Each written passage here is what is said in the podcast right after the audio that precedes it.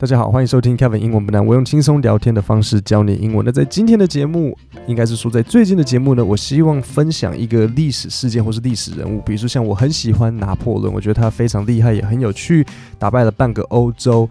然后，所以我就会分享一系列跟拿破仑有关的事情。所以今天是他的教育和军事生涯，然后后面会讲到他，比如说他的家庭啊，然后他打的仗，他后来称帝，他最后是怎么样子，呃呃，被驱赶，呃，就是被赶到这个这个那个什么岛啊，好像是 Alba 岛之类的吧。你知道讲到拿破仑有一个很有趣的事情，是他有一个底下有一个将军，这个将军也一样是法国人，叫做 Jean Bernadotte。那这个 Jean Bernadotte 呢？他原本是平民哦，后来他竟然变成国王，而且你猜是变哪里的国王？他变瑞典国王，没错，一个平民 John 法国人竟然变瑞典人的国王，这是怎么做到的？不是娶什么瑞典公主这简单，我也可以娶瑞典公主变瑞典国王。可是 John 他是真的变瑞典国王。那这部分后面也许我们可以这样讲，因为今天的今天的主角是拿破仑，不要这个。这个被这个 John 拿走了他的注意力，所以我今天要先讲拿破仑的教育和军事生涯，然后往后几个节目也是拿破仑相关的。So Napoleon's education and early military career. Napoleon Bonaparte was born on August 15, 1769, on the Mediterranean island of Corsica. 好，所以这边呢很简单，就是他他什么时候出生的？有没有听到？Was born on August 15, 1769，在哪？On the island of Corsica。呃，这个应该中文叫做科西嘉岛，那就是在 Mediterranean Island。那 Mediterranean 就是地中海，是吧？就是对，就就地，它就是啊，就放就欧洲，就是下面就都地中海啊，对不对？He was the second of eight surviving children born to Carlo Bonaparte, a lawyer, and Letizia Ramolino Bonaparte。所以，呃，这些名字呢，其实是应该是意大利文。好，我跟你讲，呃，Corsica 这个岛在当时是意大利人的岛，就是它 Corsica 是意大利的，应该算是意大利的一部分。只是呢，被法国人抢走，所以后来我们都说拿破仑是法国人。拿破仑出生不是法国人，不是，诶，他出生的时候是法国人，我不知道那时候变了没。但是拿破仑其实是像意大利人，所以拿破仑会讲他们当地的这个 Corsica 科西嘉的当地的话，然后他也会意大利文，他是后来才学的，学学法文的。Although his parents were members of the minor Corsican nobility. The family was not wealthy. The year before Napoleon's birth, France acquired Corsica from Italy. Napoleon later adopted a French spelling of his last name. 那好了，所以这边出来了，所以就是在拿破仑出生的前一年，the year before Napoleon's birth, France acquired Corsica，所以法国就把科西嘉取得了，是用军事取得还是什么谈判？我我这个细节，sorry，我没有特别去查。但是反正，要不这查下去会没完没了。法法国就把科西嘉获得了，所以拿破仑出生的时候，他变成当然就是是法属于法国人，但是他的爸妈是意大利人。然后整个 Corsica 他们也都是讲意大利话，或是他们当地的科西嘉的语言。所以其实拿破仑他后来法文，其实他法文当然是哦。不错啊，当然是 OK。可是他有一个很重的腔调，还会就是会被人家笑啦，应该是这样讲。所以其实也很厉害，因为他他并不是真的真的真的是法国人，你知道吗？然后还可以这样子被被接受。我觉得你可以想象成什么？就比如说像好，比如说日本殖民时期，这个台湾人，然后跑到日本，然后打了大家乱七八糟，然后还竟然变日本天皇，真的很厉害吧？好，所以这边有几个东西要讲。所以关于拿破仑的家庭，我们知道什么事情？他们是 members 成员 of the minor Corsican nobility。Minor 的意思就是次要，nobility 是贵族。所以其实拿破仑家他们是呃科西嘉当地比较次要的贵族，但是他们你知道次要的贵族，但是哎家里就不是，但是不是很有钱，他家没什么钱，可是他们他们是那种小贵族这样子的啦。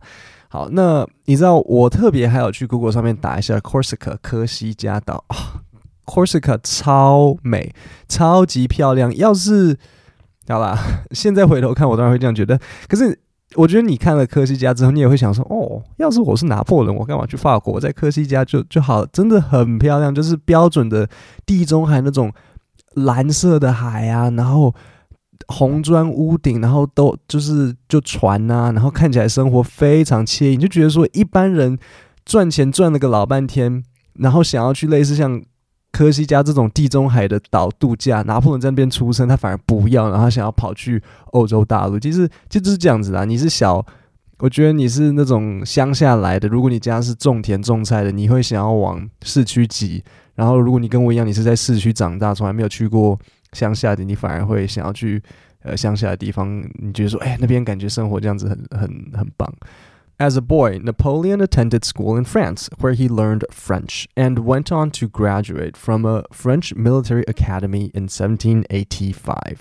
好，所以这边有一个关语，就是 go on to do something。OK，整个要一起学起来。To go on to do something，所以你这边就听到拿破仑说，诶，他他后来就到法国去读书。Napoleon attended school，attend 就是像出席，所以就是说他去法国读书。那 Napoleon attended school in France，where he learned French，所以他这边学了法文。 and went on to graduate, went on to do something. Okay, go on to do something 就是结果做了某一件事情，所以他结果怎么样？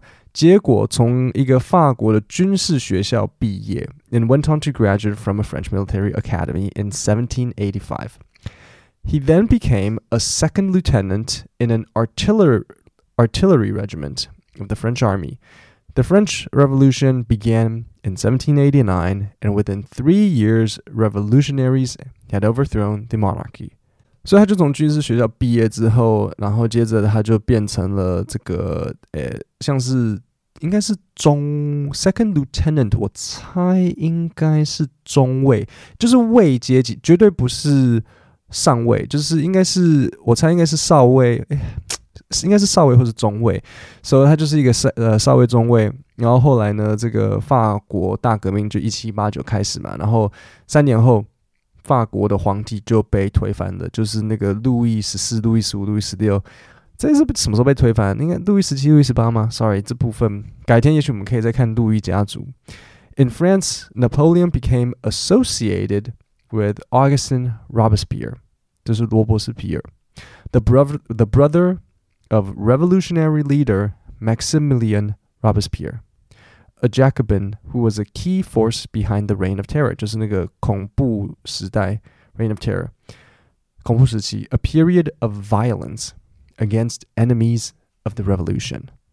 好，所以这边有一个搭配词，就是 to be associated with someone，或是 to be associated with someone something，就是与某人或是某某事有关。所以在法国，拿破仑他就跟谁搭上关系？就是 August Augustin Robespierre。 就是罗伯斯比尔他们兄弟啦，他跟他就这样勾上关系的。